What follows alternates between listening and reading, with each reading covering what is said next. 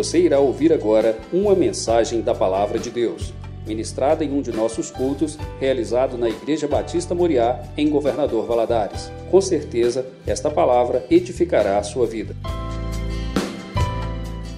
Convidar você a ficar em pé neste momento, em reverência à palavra de Deus, abrir a sua Bíblia no livro de 2 Timóteo, capítulo 1. 2 Timóteo, capítulo 1, nós vamos ler do versículo 3 ao versículo 13. Queria que você prestasse atenção. Uma carta escrita para Timóteo pelo apóstolo Paulo. Nós sabemos que Paulo foi um grande missionário e ele, durante a sua trajetória, ele preparou muitas pessoas e uma dessas pessoas foi Timóteo, um filho na fé de Paulo. E ele diz o seguinte: Dou graças a Deus, a quem desde os meus antepassados sirvo com consciência pura, porque sem cessar me lembro de ti nas minhas orações, noite e dia. Lembrando das tuas lágrimas, estou ansioso por ver-te, para que eu transborde de alegria, pela recordação que guarda a tua fé, sem fingimento a mesma que primeiramente habitou em tua avó Lloyd, em tua mãe Eunice, e estou certo de que também em ti. Por essa razão, pois te admoesto que reavives o dom de Deus que é em ti, pela imposição das minhas mãos, porque Deus não tem nos dado um espírito de covardia, mas de poder, de amor e de moderação. Não te vergonhes, portanto, do testemunho de nosso Senhor, nem do seu encarcerado, que sou eu. Pelo contrário, participa comigo dos sofrimentos a favor do Evangelho, segundo o poder de Deus, que nos salvou e nos chamou com santa vocação, não segundo as nossas obras, mas conforme a sua própria determinação e graça que nos foi dada em Cristo Jesus antes dos tempos eternos e manifestada agora pelo aparecimento de nosso Senhor Jesus Cristo, o qual não só destruiu a morte, mas trouxe luz, trouxe a luz, a vida e a imortalidade mediante o Evangelho, para o qual eu fui designado pregador, apóstolo e mestre. E por isso estou sofrendo essas coisas. Todavia, não me vergonho, porque sei em quem tenho crido e estou certo de que Ele é poderoso para guardar o meu depósito até aquele dia. Mantém o padrão das sãs palavras que de mim ouvistes, com fé e com o amor que está em Cristo Jesus. Feche os olhos, oremos.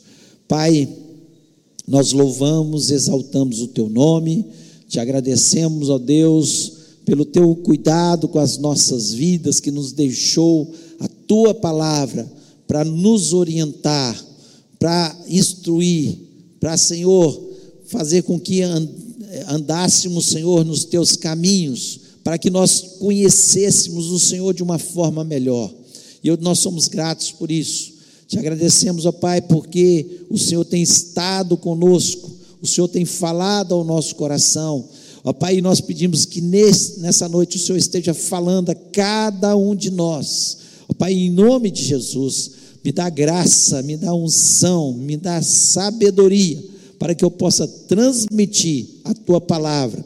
Dá também, Senhor, discernimento ao teu povo, para que haja entendimento da tua palavra e que possamos sair deste lugar determinados, abençoados, revigorados. Ó Pai, crendo que o Senhor está ao nosso lado, que o Senhor tem cuidado das nossas vidas. Eu repreendo deste ambiente e também daqueles que nos ouvem, Senhor, online neste momento. Senhor, cada casa, nós repreendemos todo o espírito maligno que eu sei que quer roubar a palavra da nossa mente, ó Pai. Ó Deus, que essa preciosa semente, que é a tua palavra, possa penetrar, transformar e fazer algo novo na nossa vida. Eu te peço isso em nome de Jesus Cristo. Amém. Você pode se sentar.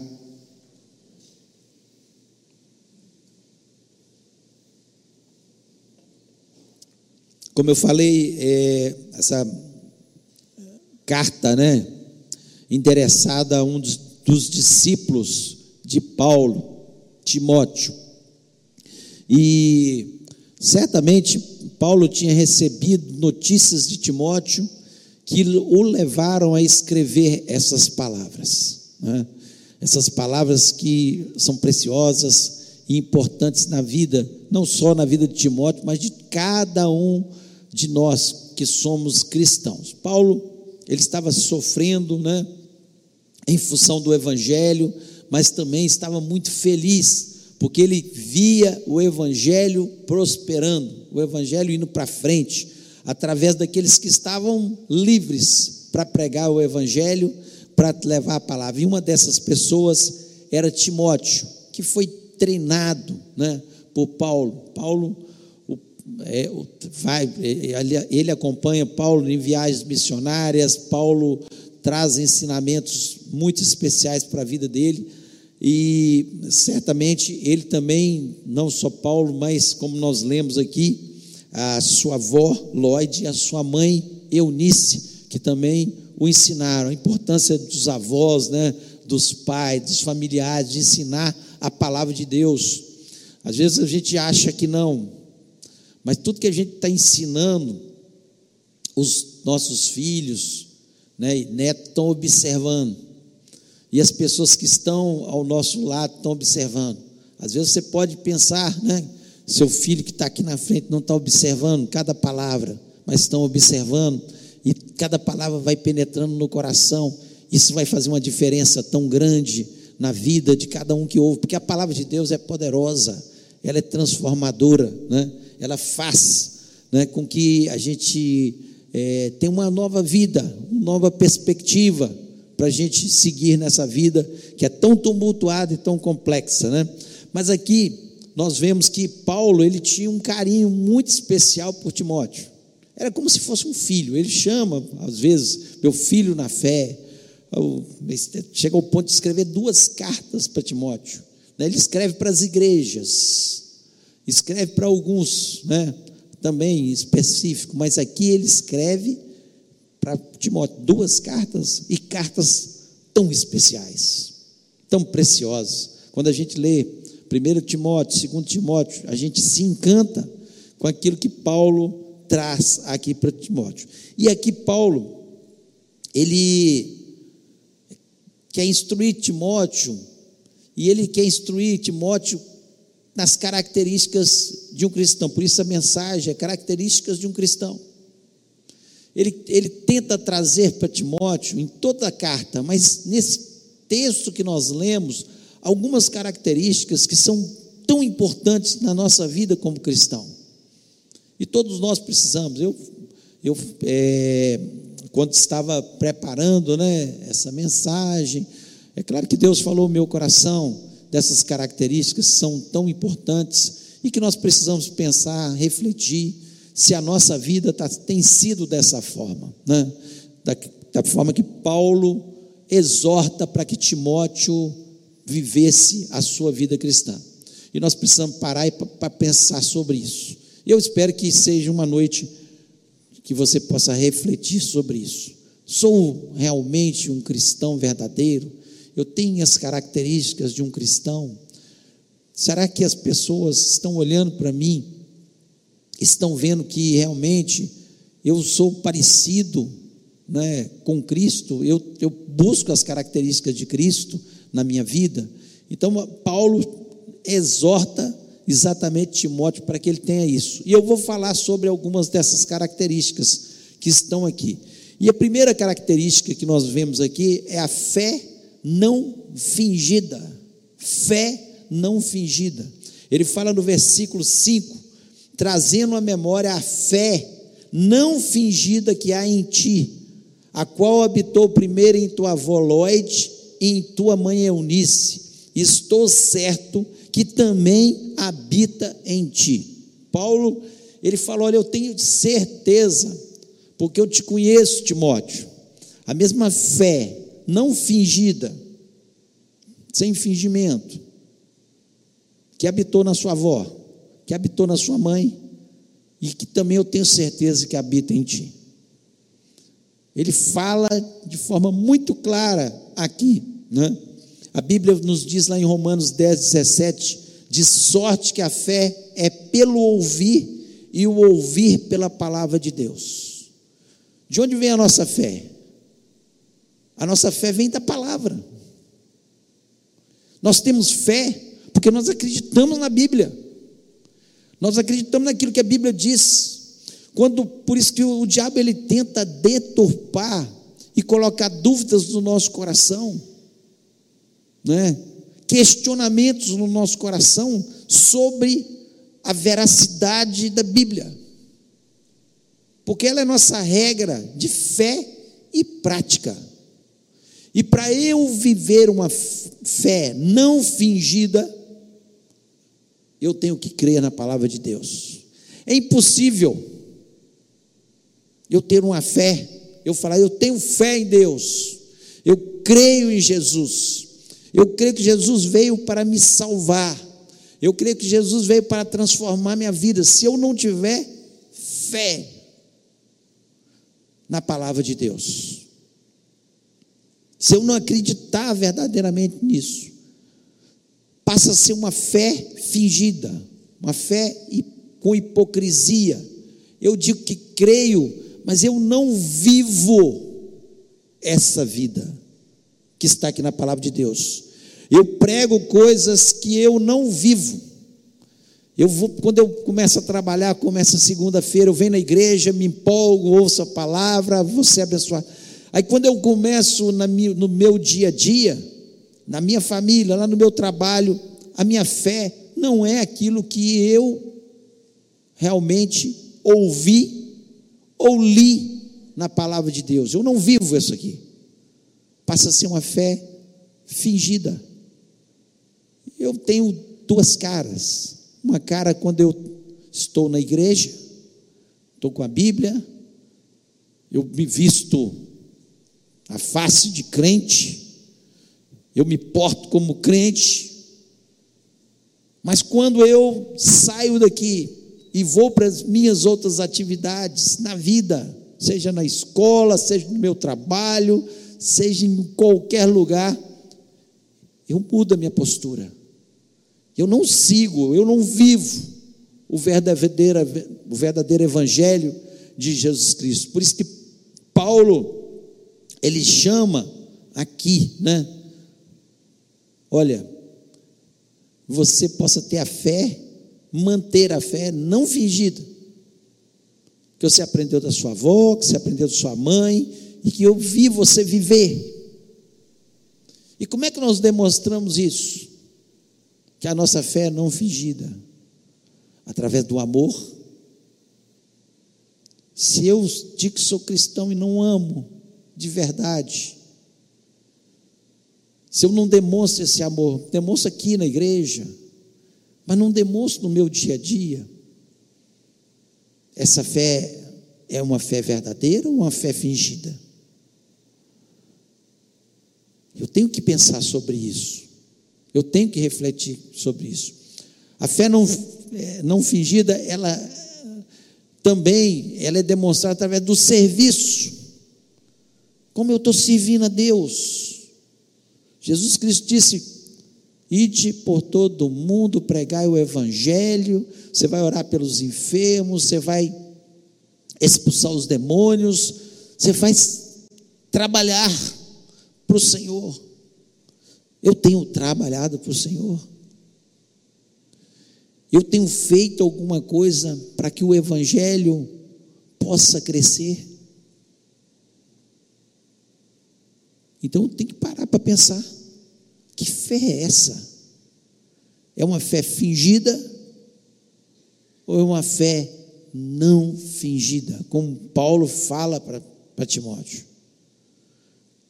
Então tenho que parar, refletir. Sou um cristão verdadeiro. Primeira coisa, fé não fingida. Eu creio na palavra de Deus. Eu sei que essa palavra é a verdade. Eu creio. E a, a, minha fé se baseia na palavra. Como nós falamos aqui, a fé vem pelo ouvir e ouvir a palavra de Deus. Eu ouço, quanto mais eu ouço, eu conheço a Deus, eu tenho experiências com Deus. As pessoas podem falar, podem chegar para mim e questionar: como é que você sabe que Deus existe? Você nunca viu Deus? Eu sei, pelas experiências que eu tenho com Ele, pelo cuidado que Ele tem comigo, pela provisão que Ele promete na Sua palavra e Ele cumpre, pelo consolo que eu tenho, que o Espírito Santo coloca no meu coração quando eu passo por situações difíceis. Então eu sei, assim como você não vê a eletricidade, mas eu estou vendo essa luz acesa, esse microfone funciona porque tem eletricidade que liga esse aparelho. Não importa. As pessoas podem falar, não, não acredito na eletricidade. Não acredito. Nunca vi eletricidade. Mas funciona. Assim como nós cremos em Deus. Vale a pena. Fé não fingida. Acredito em tudo aqui, nessa palavra que está escrita. É isso que Paulo fala para Timóteo: olha, que você não tem uma fé fingida, uma fé verdadeira. Fale de Jesus, fale com, né, com ímpeto, porque vale a pena. Segunda característica que nós vemos aqui ele falando: não tem medo, não ter medo, não ter medo. Ele fala no versículo 7: porque Deus não nos deu o espírito de temor, de medo, mas de poder, amor e moderação. Deus tem nos dado um espírito de ousadia. Ousadia. Se você tem tido medo, medo das coisas que vão acontecer no mundo, medo de passar necessidade, medo da solidão, medo de faltar as coisas na sua casa. Deus não tem nos dado, o cristão, ele acredita na palavra de Deus, ele acredita no poder de Deus. Deus tem nos dado o espírito de ousadia, de poder, de acreditar que há poder em Deus, que Ele cuida da nossa vida.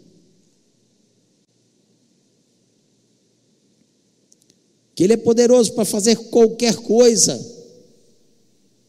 infinitamente, mais do que pedimos ou pensamos. É isso que a palavra de Deus nos diz. Então, quando eu, o, o, apóstolo Paulo fala com Timóteo, ó Timóteo, por que, que você está com medo? Eu estou encarcerado, sim. Você pode ser encarcerado também, mas Deus não te deu esse espírito de medo, não. No meio da dificuldade, Ele está comigo, é isso que Paulo está dizendo. O poder de Deus, eles podem ter encarcerado o meu corpo, mas o poder de Deus, eles não podem encarcerar. Ele fala nas cartas dele que Deus o levou ao encarceramento para que ele pregasse até a guarda pretoriana.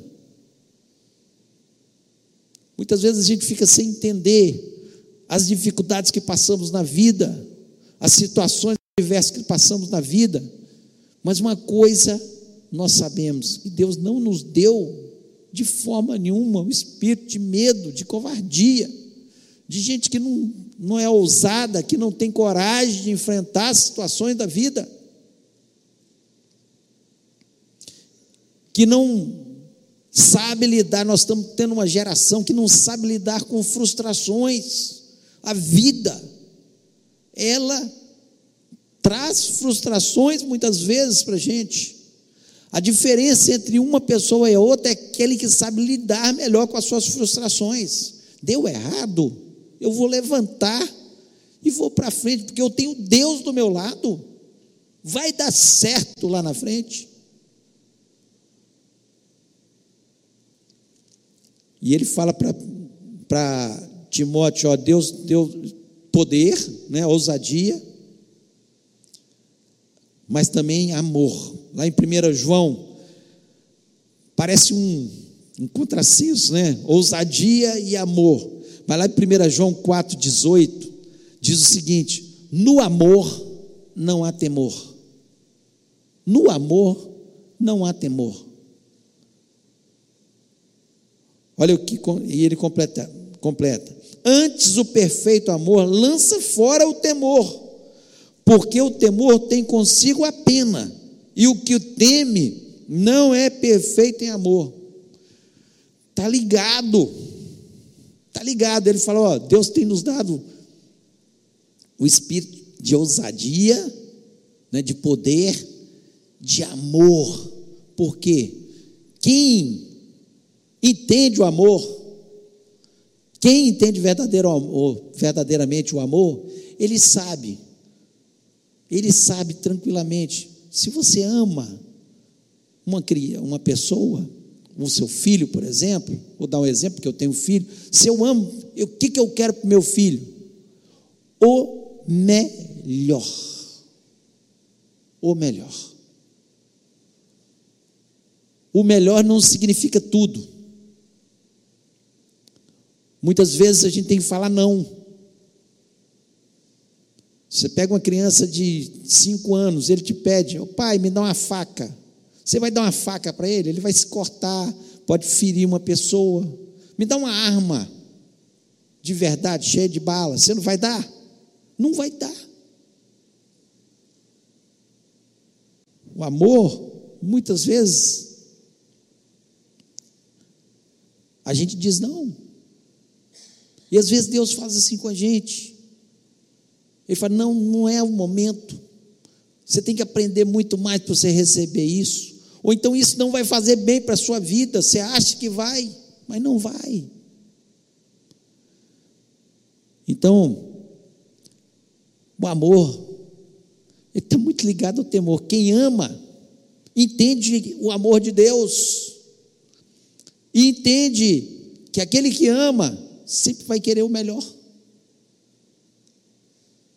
Às vezes Deus está querendo te levar para passos verdejantes, águas tranquilas, e você quer ir para um outro caminho.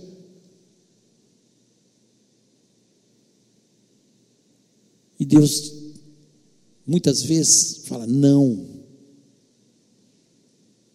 Não.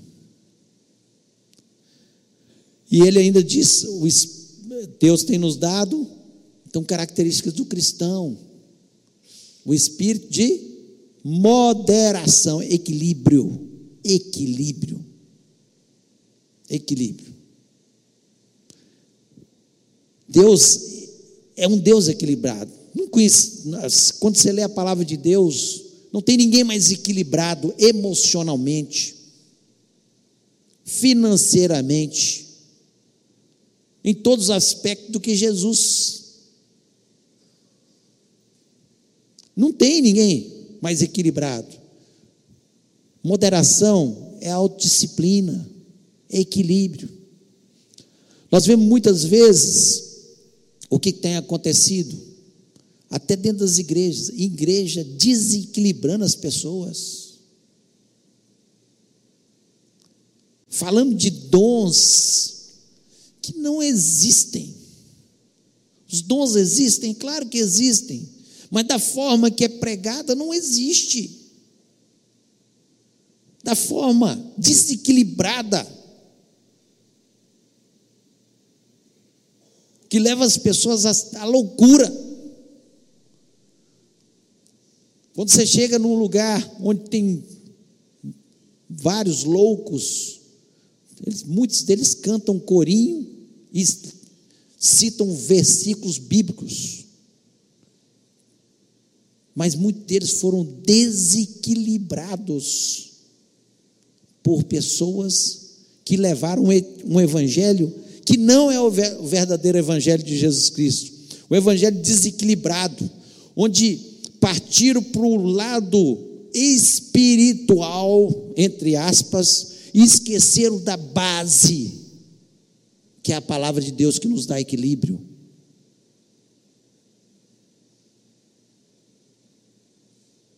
Então, cuidado. Paulo alerta de forma muito clara aqui, né? Não ter medo. E você não ter medo, Deus vai te dar poder, você sabe que Deus é poderoso. Quem pode com Deus? Ninguém pode com Deus. Ele tem a última palavra. Amor, amor. Porque o amor leva você a não ter temor. Você sabe quem é Deus. É um Deus justo, mas que te ama e que quer o melhor para você. E Ele quer que você seja moderado, equilibrado, disciplinado, para que sua vida seja equilibrada nos seus sentimentos, nas suas emoções, na sua vida financeira, nos seus relacionamentos. Equilíbrio. A palavra de Deus nos traz equilíbrio. Terceiro, terceira característica, ele não se envergonha, pois sabe em quem crê. O verdadeiro cristão, ele tem como característica, ele não se envergonha, porque sabe em quem ele crê. O versículo 12 diz o seguinte: por cuja causa padeço também isso, mas não me vergonho, porque eu sei em quem tenho crido. E estou certo de que é poderoso para guardar o meu depósito até aquele dia. Paulo, o que ele estava querendo dizer é o seguinte: olha, não estou nem aí para aquilo que as pessoas estão falando ou pensando de mim. Eles estão me prendendo, falando que eu sou louco, que eu, eu sou um perturbador, que eu estou querendo ir contra o Estado. Não estou nem aí. Eu não me envergonho do Evangelho de Jesus Cristo. Eu sei que Jesus Cristo é o Filho de Deus que veio à terra. Eu sei que Jesus Cristo é aquele Cordeiro de Deus que tira o pecado do mundo, que ele morreu naquela cruz do Calvário, mas ele ressuscitou. Ele ressuscitou. E Ele é poderoso para guardar o meu depósito. Eu não vou me desviar, porque eu sei disso. Ele é poderoso para guardar o meu depósito até aquele dia. O dia que nós vamos ter um encontro com o Senhor, seja através da morte, ou seja através de Jesus Cristo voltando para buscar a sua igreja. E glória a Deus por, por isso, porque Ele vai voltar. Ele vai voltar para buscar a sua igreja. Podem falar, já me chamaram de louco por falar isso. Pessoas do meu relacionamento, não estou falando aqui dentro da igreja, que Jesus Cristo vai voltar, Ele está para voltar. Você acredita mesmo nisso? Está doido? Acredito. E eu não me envergonho de forma nenhuma. Onde eu for, onde estiver, na frente de governantes ou na frente de pessoas importantes, eu continuo falando de Jesus. Porque ninguém é mais importante e ninguém governa o mundo como Jesus. Ele é o Senhor dessa terra. Ele é o Senhor do universo. Eu não me vergonho de Jesus. Ele não se envergonhou quando ele foi crucificado pelos meus pecados. Eu merecia estar ali naquela cruz, como cada um de nós merecia estar naquela cruz. Mas o, o Cordeiro de Deus que tira o pecado do mundo, ele abriu os seus braços, foi crucificado por mim por você, mas ele levantou e Deus deu autoridade, toda a autoridade nos céus e na terra, e, e a autoridade está nas suas mãos. Ele governa todas as coisas. Eu não me envergonho, de forma nenhuma. Paulo, quando ele sofreu o naufrágio, eu gosto muito desse versículo, no capítulo Atos capítulo 27, versículo 23, ele diz o seguinte: porque essa mesma noite, o anjo de Deus, de quem eu sou e a quem eu sirvo, esteve comigo.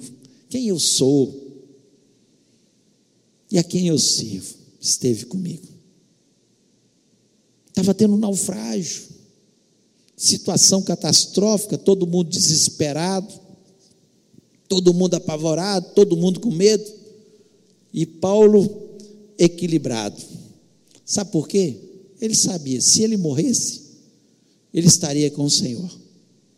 Mas ele fala, nessa mesma noite, o anjo do Senhor a quem eu sirvo e quem eu, de quem eu sou, esteve comigo e falou que vai nos dar o livramento.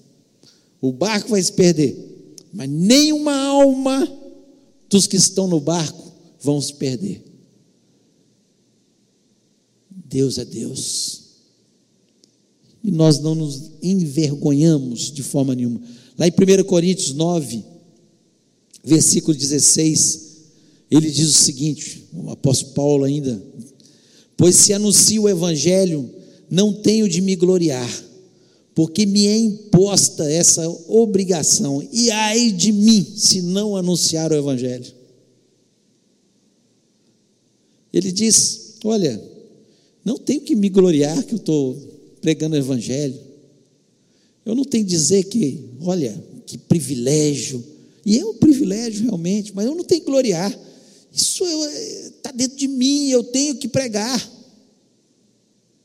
Eu não sei ficar sem falar de Jesus. É isso que ele está falando. Quantas situações que a gente tem oportunidade de falar de Jesus e nós nos calamos? A pessoa chega e fala com você: Ah, eu estou com um problema tanto. Jesus é a solução. Ele pode transformar. Ah, eu estou com uma enfermidade. Você quer que eu ore por você? Jesus cura. O que ele diz é isso, né? De forma clara. Não me vergonho o cristão, essa é uma característica do verdadeiro cristão, ele não se envergonha. Onde ele está, ele fala: Eu sou cristão. Eu amo a Jesus. Jesus é tudo na minha vida. Sem Jesus, eu não sou nada. Sem Jesus, eu não existo. Sem Jesus, estou perdido. Sem Jesus não há salvação, sem Jesus não há libertação. Não me vergonho. Não me vergonho. Esses dias eu estava assistindo o um jornal e a campeã, escola de samba, escola de, é, de samba mesmo, a campeã do Rio de Janeiro, ela estava ali exaltando o tema dela, Exu. E ali tinha os blocos, né? Tranca-rua, é, os demônios, tudo quanto é bloco de demônio que existe.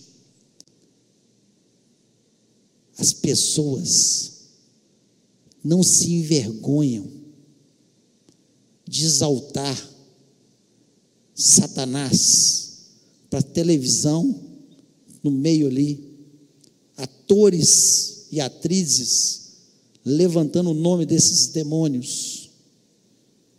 E nós não vamos levantar o nome de Jesus. É uma vergonha se nós não levantarmos. Porque quem é Exu diante de Jesus? Quem são os demônios?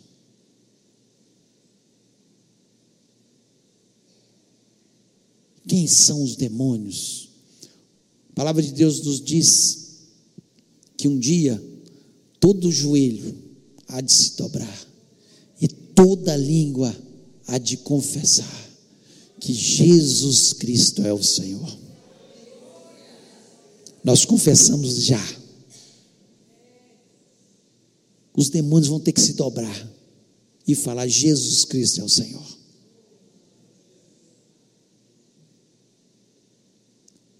Então, essa é uma característica do cristão. Se eu estou me escondendo, se eu sou um agente secreto, eu digo que sou cristão, mas eu não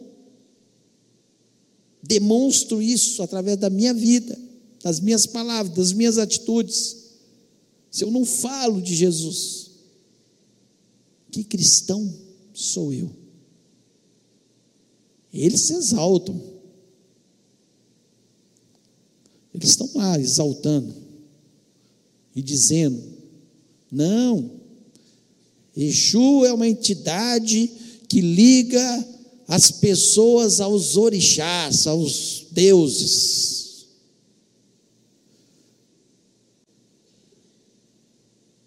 Jesus Cristo é o mediador entre Deus e os homens. Ele disse: Eu sou o caminho, a verdade e a vida. Ninguém vem ao Pai a não ser por mim. Então precisamos anunciar, falar de Jesus. E a quarta e última característica do cristão verdadeiro, ele nunca se desvia da palavra. Nunca se desvia da palavra. O versículo 13 diz o seguinte: Conserva o modelo das sãs palavras que de mim tens ouvido, na fé, na caridade que há em Cristo Jesus. Conserva o modelo das sãs palavras. O que, que Paulo estava dizendo para ele? Fica firme na palavra. Não desvia nem para a direita, nem para a esquerda. Não vá atrás dos modismos. A cultura pode mudar ao longo dos séculos. Mas o padrão da palavra de Deus não muda. São os princípios pelos quais Deus quer que andemos. Essa é a palavra de Deus. Essa palavra que foi escrita tantos séculos atrás para Timóteo, pelo apóstolo Paulo, ela é atual para a gente. Conserva a palavra. Nós temos que ficar aqui, firme na palavra. Não sai nem. Ah, alguém inventa alguma coisa, distorce a palavra de Deus, ou traz um novo evangelho, como eu já ouvi muitas pessoas, olha, agora tem um, um evangelho novo. Pessoas que têm uma oratória muito boa e que conduzem muitas pessoas à perdição ir atrás dessas falsas doutrinas. O apóstolo Paulo, ele chama a atenção de Timóteo. E ele fala em um, em um dos, seus, dos seus livros: olha, se vier um anjo do céu anunciando outro evangelho que não seja o de Cristo, não vai atrás, não. Se eu chegar aqui e pregar alguma coisa que não seja essa sã doutrina, que eu não fique baseado na palavra de Deus, não vá atrás. Seja como os crentes de Bereia. Os crentes de Bereia, quando Paulo foi lá pregar, eles, eles, eles consultavam, Paulo falava alguma coisa, eles iam lá no Antigo Testamento para ver se aquilo era verdade. Olha lá, Isaías falou assim, assim, estava falando de Jesus, eles iam lá conferir. Se era verdade ou não verdade. Então fique na sã doutrina. Não vá atrás de falsas doutrinas, de novidades que não estão na palavra de Deus. É isso que ele chama. Essa é a característica do cristão. Eu sempre digo isso, o evangelho é simples, para que todos entendam. A palavra de Deus nos diz que até os loucos entendem. Até uma mais iletrada das pessoas, que não conhece, não tem nenhuma cultura, entende o Evangelho, porque é simples. O apóstolo Paulo, lá em 1 Coríntios, capítulo 1, versículo 20 até o 23, eu queria ler. Diz aqui o seguinte: Onde está o sábio? Onde está o escriba? Onde o inquiridor desse século? Porventura não tornou Deus louco a sabedoria desse século? Visto como na sabedoria de Deus, o mundo não conheceu a Deus pela sua sabedoria, aprove a Deus salvar os crentes pela loucura da pregação. Loucura da pregação. Porque os judeus pedem sinal e os gregos buscam sabedoria, mas nós pregamos a Cristo crucificado, que é escândalo para os judeus e loucura para os gregos. Para as pessoas sábias deste mundo, que se acham sábias, cultas, tudo é loucura que nós pregamos. Jesus crucificado, que ressuscitou, que vai voltar. Loucura. Esse povo é louco. Paulo era um homem sábio, de grande cultura. E ele falou: Olha, eu fico com a loucura, porque a loucura da pregação me salvou. A loucura do, da, salva, da, da pregação, Cristo crucificado, transformou a minha vida. Então, nós nunca devemos nos desviar da palavra, é simples. E é muito sério desviar da palavra. Lá em Apocalipse 22, versículo 18 e 19, diz o seguinte: Eu, a todo aquele que ouve as palavras da profecia desse livro, testifico: se alguém lhes fizer qualquer acréscimo, Deus lhe acrescentará os flagelos escritos nesse livro. Se alguém tirar qualquer coisa das palavras do livro dessa profecia, Deus tirará a sua parte da árvore da vida, da cidade santa e das coisas que acham escritas nesse livro. Ou seja, você não pode acrescentar nada, nem tirar nada. É a palavra, é a sã doutrina, é o evangelho simples de Jesus, é o evangelho que transforma as pessoas, é o evangelho que realmente consegue atingir o coração, tanto do mais sábio quanto da pessoa sem nenhuma cultura.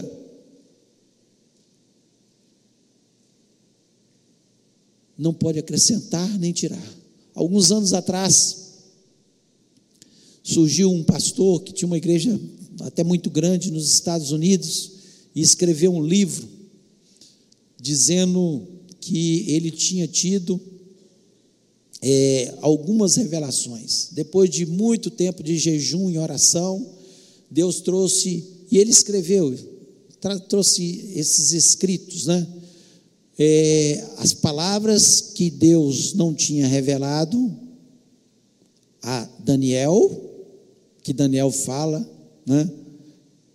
As palavras que Paulo foi ao terceiro céu e não conseguiu descrever e Deus deu para ele, e as palavras de João, que João disse que ele não conseguia descrever. Não conseguia descrever. E ele escreve um livro dizendo isso. Que loucura, que soberba. Acrescentar alguma coisa, ele estava dizendo o seguinte: falta isso na Bíblia. E Deus me deu para eu falar com vocês. E ele vendeu milhares de livros. Ridículo. É claro que no final não deu certo, porque Deus é Deus. O que ele escreveu já está escrito. O que ele deixou para a gente já está escrito. Então fique firme na palavra. É isso que Paulo está dizendo para Timóteo. Porque muitas novidades, como nós vemos em algumas cartas de Paulo, surgiram. Pessoas tentando misturar o judaísmo com a cultura grega, com o cristianismo, fazendo um sincretismo religioso para agradar todo mundo. O Evangelho não foi escrito para agradar todo mundo. O Evangelho foi escrito para a salvação do homem, o Antigo Testamento apontando para Jesus, e o Novo Testamento mostrando como nós podemos ser salvos e como deve ser a nossa vida cristã. Não foi feito para agradar todo mundo. Ah, não, eu gosto dessa parte do Evangelho. Ah, não, essa aqui não. Isso aqui eu acho que devia ser escrito. Não. O Evangelho está escrito e nós devemos segui-lo como está aqui na palavra de Deus. É isso que Paulo diz para Timóteo: nunca se desvie da palavra. Nunca se desvie da palavra. Então são essas que são as características de um verdadeiro cristão, de um cristão que quer viver na presença de Deus e agradar a Deus. Fé não fingida, não ter medo, não tenha medo de forma nenhuma, não se vergonha do Evangelho, pois nós sabemos em quem nós temos crido, e nunca se desvie da palavra de Deus. Eu queria orar com você, queria convidar você a ficar em pé.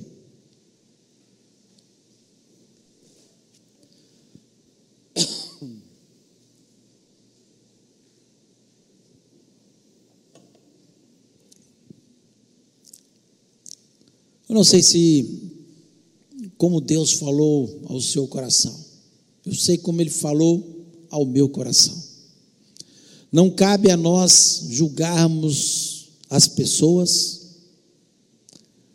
não cabe a nós decidirmos pelas pessoas. Cada um tem que decidir a sua vida. Você quer ser um verdadeiro cristão?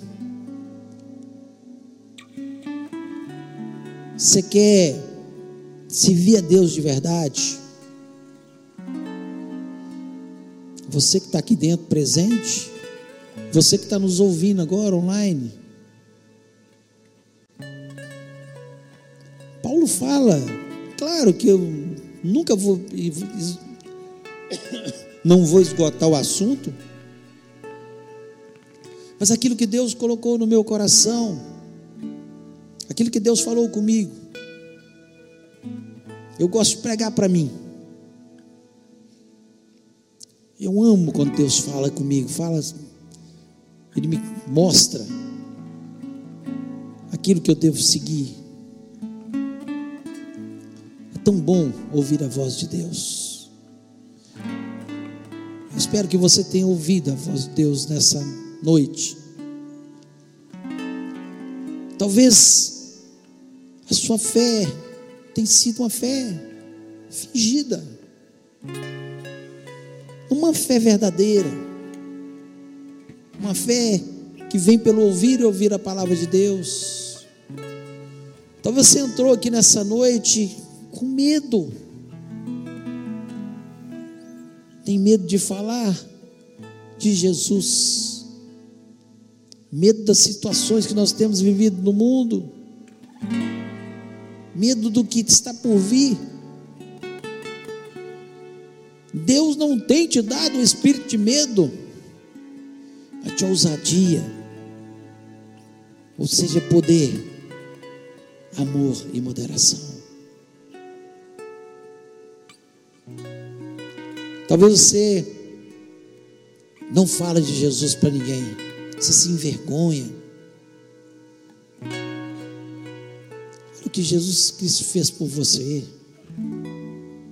Ele não, tem não teve vergonha de abrir seus braços na cruz, ficar despido, depois de ser tão maltratado, injuriado pelas nossas vidas, Ele nos trouxe salvação.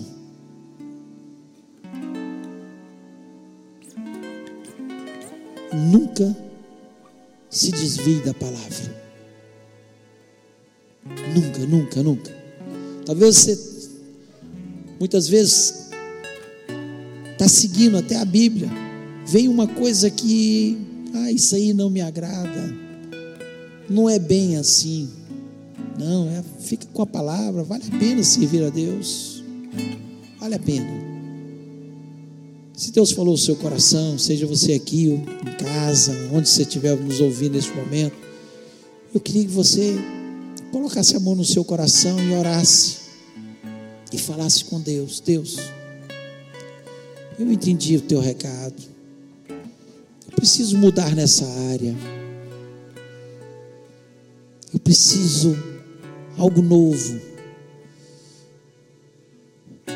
eu preciso pregar o teu evangelho. Eu preciso estar firme na palavra e não me desviar. Vamos orar. Ah, Jesus Cristo mudou o meu viver. Jesus Cristo, Ele transformou a minha vida. Como viver sem Jesus? Mas aqui nós ouvimos essa noite, ó oh Pai, característica que certamente inspirado pelo Espírito Santo, Paulo traz para Timóteo, que também traz para nós. E nós fomos desafiados nessa noite, em nome de Jesus. Que haja mudança, que haja transformação, que possamos, ó Pai, jamais nos envergonhar, mas levantar o Teu nome que as pessoas possam reconhecer que nós não temos uma fé fingida, mas nós vivemos aquilo que pregamos de verdade. Que nós não nos envergonhamos de falar de Jesus Cristo, que nós não saímos nem para a direita nem para a esquerda, mas ficamos firmes na tua palavra. Ó Deus, em nome de Jesus Cristo. Nós repreendemos tudo que Satanás levantou até o dia de hoje sobre a vida desses queridos irmãos. Nós repreendemos, ó Pai, todo o mal. Ó Deus, quantos aí levantam a bandeira de Satanás nas suas casas, levantam Satanás, Senhor, através de tantas formas. Ó Deus, através das televisões, televisões, ó Pai, através dos computadores, através, Senhor, das redes sociais, de pessoas que têm levantado, Senhor, a bandeira, Senhor, muitas vezes do pecado, levantado a bandeira de Satanás. Pai, nós repreendemos todo mal contra a nossa vida e nós queremos viver conforme a tua palavra. Deus quebra da nossa vida aquilo que tem impedido de nós sermos ousados, de nós sermos pessoas que não se envergonham, que vivem o verdadeiro evangelho do amor, Senhor, da pregação, do equilíbrio. Senhor, em nome de Jesus, nós repreendemos todo desequilíbrio do nosso meio. Eu sei que a tua palavra que nos dá equilíbrio. Pai, em nome de Jesus, possamos estar firmados nela. Essa rocha que realmente traz equilíbrio em todas as áreas da nossa vida. Ó Deus, que o Senhor esteja transformando cada uma das nossas vidas. Ó Pai, Pai, eu lhe peço, Senhor, se tem alguém que ainda nunca entregou a sua vida, Jesus Cristo, essa noite, Senhor, ouviu a tua mensagem, reconheceu Jesus como o único e verdadeiro Salvador, que o Senhor esteja trabalhando, transformando, e fazendo dessa vida uma vida abençoada e feliz em nome de Jesus. Também lhe peço, Senhor, pela nossa semana, que seja uma semana abençoada, uma semana próspera, uma semana cheia, Senhor, da tua glória. Que possamos, ó Pai, anunciar o teu evangelho onde nós estivermos, ó Pai, não só através de palavras, mas através da nossa vida, através da demonstração do nosso trabalho, do nosso amor, da alegria que nós sentimos em Jesus.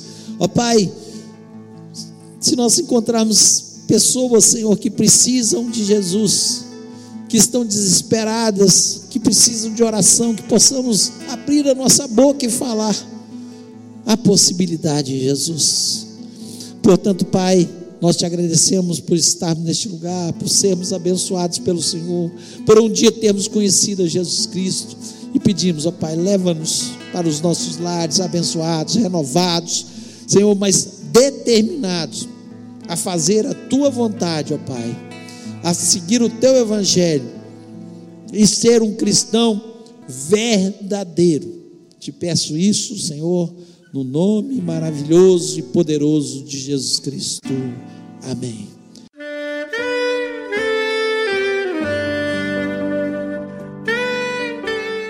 Querido amigo, Deus se interessa por você. Ele conhece as circunstâncias atuais da sua vida. Não hesite em buscá-lo. Em Jeremias 33, versículo 3, ele nos diz: Clama a mim e responder-te-ei, e anunciar-te-ei coisas grandes e ocultas que não sabes. Esperamos que a mensagem ouvida tenha falado ao seu coração e que você e sua família sejam abençoados pelo Senhor Jesus.